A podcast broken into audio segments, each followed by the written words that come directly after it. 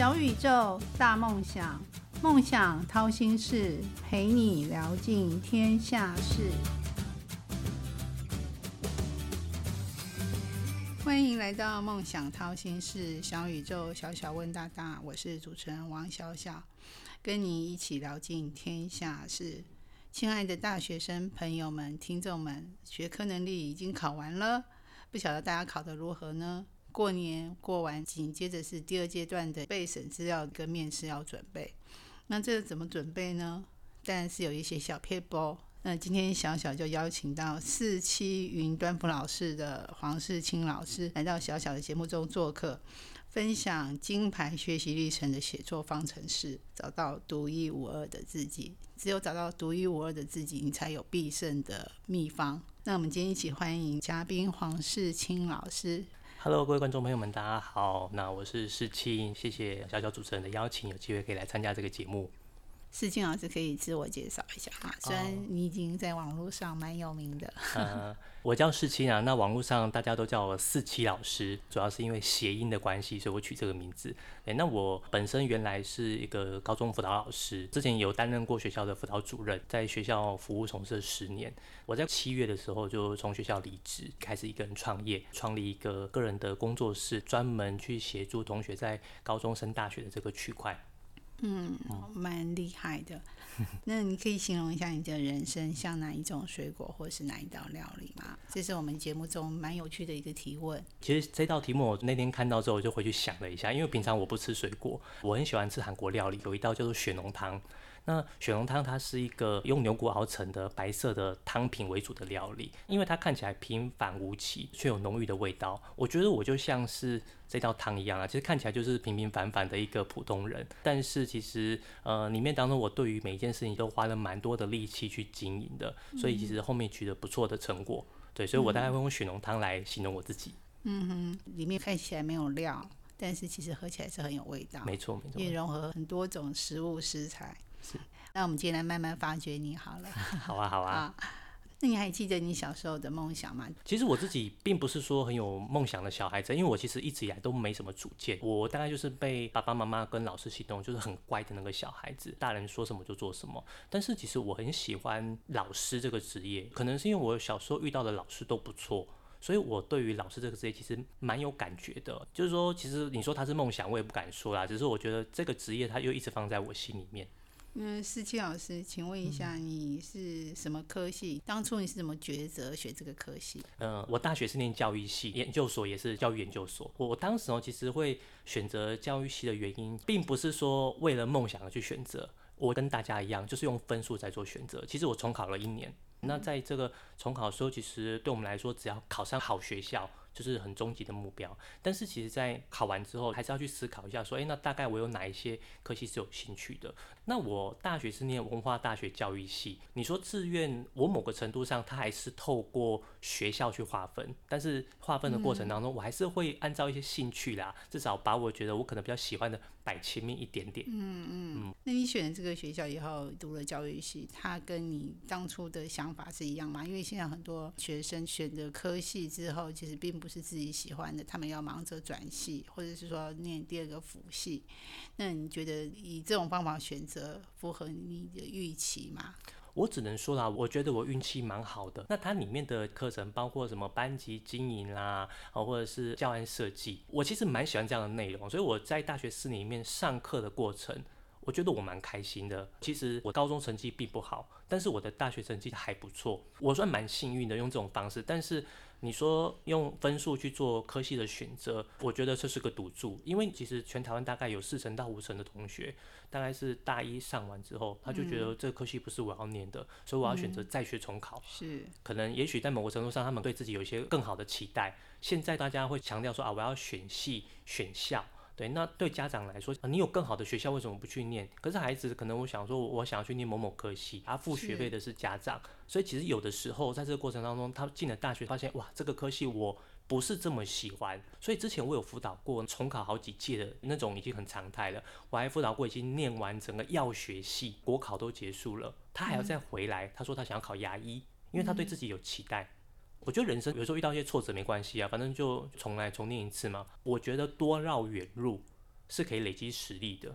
嗯，对，所以我会蛮鼓励大家勇敢的去尝试。那当然可以多了解就多了解啦。那如果没办法的话，你就去尝试看看吧。其实就是方向对了，不怕路远。对呀，嗯嗯嗯，方向错还越走越远。因为其实小小自己也有观察到，透过学测入学的小孩，跟透过职考入学的小孩，其实是透过学测这个机制入学的小孩比较有想法。嗯，嗯，他们读的也比较开心，之后转系的几率也是比较低的。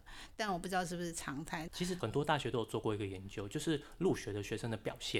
表现最好的是繁星那一群，那第二好的就是申请入学，那表现最差通常就是分科测验的部分，就是之前的职考。对对，那中间的病因大概就是兴趣啦。所以我们也不能说教育制度越改越糟，其实还是要往好的方向去修正。我其实对于现在的教育制度保持蛮喜欢的状态。那我觉得它比较让大家诟病的原因，是因为它变来变去。可能因为社会反应 变的时间太快了。呃，变的时间快是一个，像之前比如说国文、英文，嗯，分科测验不能考，只能考一次，一次定终身。对，是。就他本来有一个这个想法，后来因为有家长端反应，哦，民间反应，所以他这个政策又变了，以至于说，我觉得有的时候某个程度上啦，因为可能对于社会大众的期待，教育制度可能想往推行的地方，没办法那么快速到位。让大家就觉得说，为什么你又变这样又变那样，导致大家适应不良。嗯，对。那思琪老师，小小知道你现在开始创业，刚刚在自我介绍的时候有说到嘛？四期云端辅导是为什么要创业？是想要给社会带来什么样的正能量，或是一些小小的改变吗？呃，其实我本来没有想那么多啦。那时候因为疫情的关系，哈，其实会需要做这个线上教学。那我其实很不喜欢直播。就是我觉得直播上课，学生根本没在听，那老师那边直播，画面也很差，所以我就想说，把我自己的东西放在网络上面。那个时候我又要教学生做自主学习，可是我不知道自主学习怎么教，因为第一年，所以我会跟同学说，哎，你们做自主学习，我也做。那我的题目就是做 YouTuber。那经营了一年之后，发现其实哎流量还不错。那我本来打算要把频道关掉了，下面的留言区就说，哎，拜托不要关。所以我就持续开始做第二年。我就发现，我好像开始有一些不一样的商业合作机会，好像能够开始有一些不一样的思考，所以我开始就去搜寻一下网络创业这件事情，发现它可以进行，所以我开始蛮想要。尝试在网络上做自己的事业。嗯，其实后来因为演讲邀约比较多啦，一直跟学校请假不好意思，所以我就跟学校提离职。我就想说，趁四十岁之前先出来创业试试看。到目前为止效果还不错。那你说想要对社会带来什么能量？我倒是以前没想过。可是我最近觉得用网络的方式。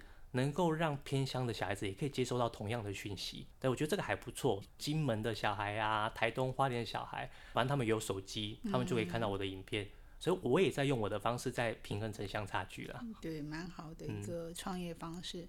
你可以教听众一句你现在这个行业云端辅导室里面最常用的术语嘛，或者说常常讲的话。其实我常常要到不同的学校去教学习历程，这样我都会跟同学说，你要找到自己的个人标签。你的学习历程，想办法找到自己的个人标签，你就会很有竞争力。所以，个人标签会是我在今天当中想要教大家的一句话。那新课刚开始一三年到目前为止，你觉得现在的学测有哪些调整是好的？那今年有哪些特别的事情是要提醒学生的？嗯。因为其实我本身不是考科啦，如果要提醒的话，我认为啦，学测放榜之前是有一个月的空白，嗯，我会建议同学在二月的时候，好好的把学习历程制作完毕。二月其实是一个很棒的黄金时段。那三月的时候不会有人管学习历程，因为三月大家都要忙落点分析，所以大家会选学校。是的。对，那四月之后，你还要去准备各个校系所谓的 NOPQ 学习历程字数、多元表现中的心得、读书计划、申请动机。那因为那些是科系克制化的制作，所以我觉得四月来做那些还蛮合理的。所以二三四月同学可以有这样一个升学时程的步调的安排，我觉得这个节奏感会比较好。嗯，那老师觉得学习历程应该怎么准备？文科、理科有没有一些差异化，或者是说怎么样可以避免不太好的 NG 的一些资料？哪一份资料是对他比较好？要怎么筛选？嗯嗯呃，其实在这个学习历程档案当中啊，我得说大部分的高中生都会选高三的档案，但是其实我觉得那个是人性的问题，因为现在的制度是这样子，我们高一、高二、高三都可以上传，在上传的这些资料里面当中，我们会挑最好的给教授，那最好的大概都会落在高。高三，嗯，即便是我在高一的时候做了一个很棒的档案，嗯，我到高三其实我会写得更好，嗯，所以基于人性的角度，大部分的同学都会落在高三这时候做，但是哦，我不鼓励大家高三才写，原因是因为你没有高一高二的练习，你高三就不会写好。其实高一高二，我觉得它是一个累积自己、记录自己的过程，即便是高一写的很烂。没关系，你把它上传，两年之后回来，你要把这些资料重新整理过。当然，教育部的心态是说呈现轨迹，但是我不可能为了呈现轨迹把烂的给人家看啊。所以我可以怎么做？我可以把高一、高二、高三做一个重新的会诊。啊，比如说我有同样的比赛，我高一比过，高二比过，高三我再把它会诊起来，写的比较完整的给大学教授看。可是，在书写的过程当中，我要去回忆两年前，很困难。那怎么办呢？如果你之前高一有记录，你在书写的过程当中，其实你会比较说哦，原来我那时候做过什么。那另外哈，我在辅导学生制作学习历程的过程，那我会希望他可以从里面找到一个他独特的亮点。我刚刚讲的个人标签，我觉得啦，学习历程做好的目的不是拿来评分用的，因为根据我们的经验，学习历程的分差不会拉开太大。那但是还是要认真做学习历程，原因什么？是为了面试做准备。因为哦，大部分的面试题目会从你的资料当中来提问。如果你的资料没东西问，你的面试就会变得很困难。像我之前有个学生，之前我就跟他说，我们的资料里面我们就找到一个亮点，那个亮点是什么？因为他玩虚拟货币赔了一百万，所以我们就把那个一百万这件事情写得很清楚。那他进去面试，一介绍完，教授就说：“哎，你是那个赔一百万的同学吗？”然后他们整场面试就在聊那个主题。嗯，所以有时候我觉得学习历程制作目的是为了面试做准备。嗯嗯，好，那小小想请问，就说其实自我介绍这个环节是蛮重要的。那老师在辅导学生做自我介绍的时候，会怎么样协助他们找到自己的亮点？因为自我介绍基本上就是用一分钟把他的备审资料。哦，他的学习历程答案再做一个很快速的一个提点，嗯，因此哦，前面他只要资料做的很有个人标签，那他的自我介绍他就可以从那个点出发。面试就是多练习，但是你要找到一个你的个人标签，然后加上未来想做的事情，以及对科系了解，我觉得从这三个面向着手准备就是基本盘了。那熟悉整个面谈的那种紧张感，大量的练习，基本上就没什么问题了。那你觉得什么样是踩雷的备审资料？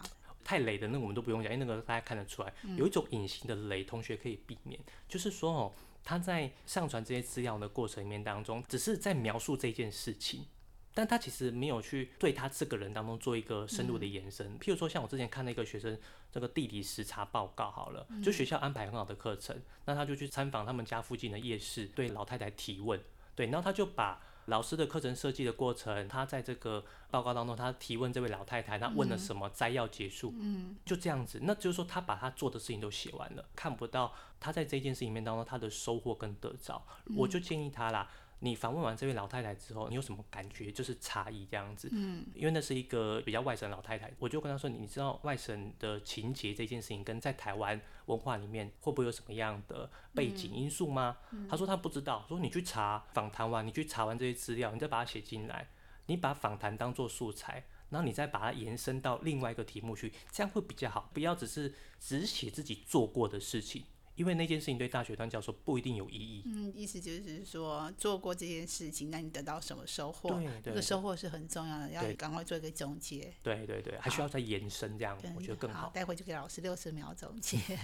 好，那你们去面试有没有一定要好好发挥的一些小技巧？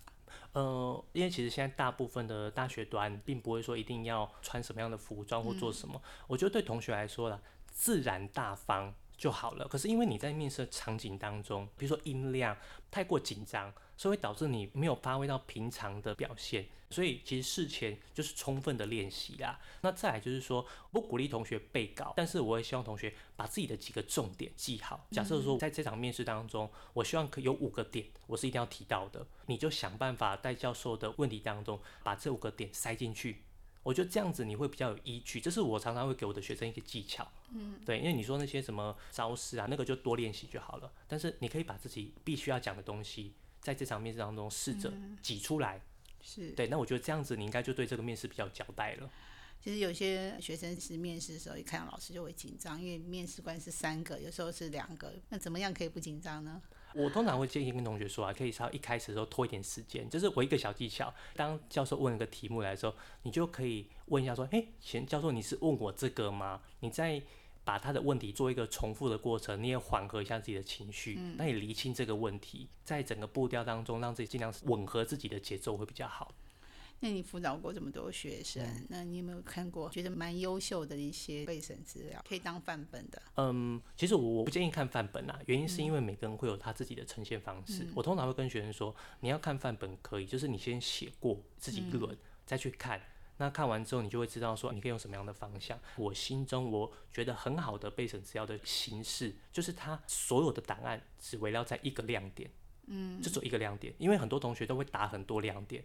亮点太多等于没有亮点，嗯所以说我最喜欢的就是全部就围绕在一个亮点里面，但是那个难度很高，那至少两三个，不要太多。所以我常常跟同学说，你写备审资料不要写太多，你能够在有限的篇幅内展现你自己才是高手。你要花十页才讲清楚，跟花两页讲清楚，对，那一定是精要的，但表达能力更好。